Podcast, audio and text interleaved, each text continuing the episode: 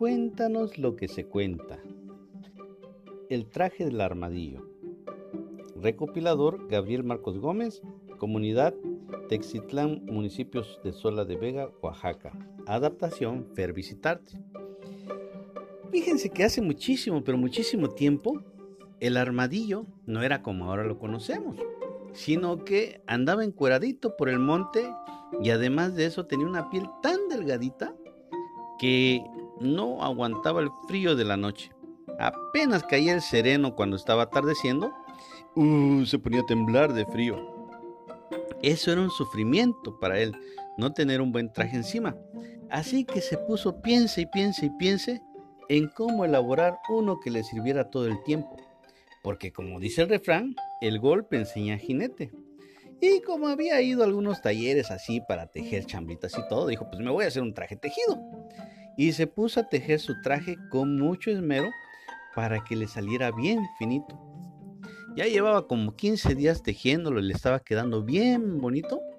Cuando llega su compadre el tlacuache a invitarlo a la boda de su hijada.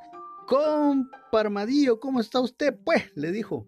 Hola, compa Tlacuache, pues acá tejiéndome un traje porque ya no me aguanto frío. Ah, mire, pues qué bueno, compa, porque lo vengo a invitar a la boda de mi ahijada, le dijo el Tlacuache. Y se va a poner buenísimo, compa, no puede faltar. Voy a tener cocol, voy a tener cerveza, mezcal de sola de... Va a haber de todo y comida. Hmm, ni vamos a parar, compadre puro pollito, puro... No, no, no, no, no, va a estar buenísimo el guateque, compa. No me debe faltar. No se preocupe, compa, le dijo el, el armadillo. Yo voy a estar ahí.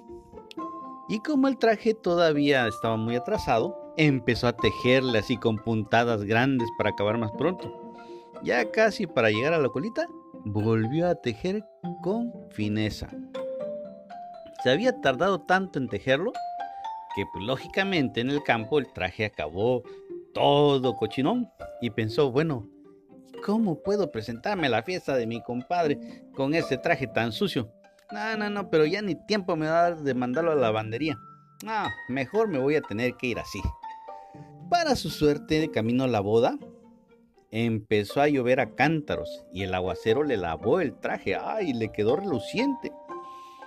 Inmediatamente que pasó la lluvia salió un solazo de esos como los que hay en la costa de Oaxaca, que le secó el traje un ratoncito y el armadillo llegó muy alegre a la boda en lo mero bueno de la pachanga. Estaba tocando el grupo de músicos, unas buenas chilenas, eh, que los sones de Pochutla, que la flor de piña, en fin, un montón de sones regionales de todo el estado de Oaxaca y se puso a bailar a medio patio luciendo su traje así, con todo su lindo traje hecho con tanto trabajo.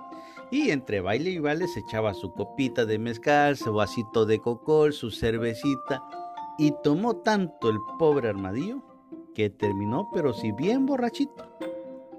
Borrachito y además, entre la lluvia, la secada, el sudor y todo lo demás, su traje se encogió bastante.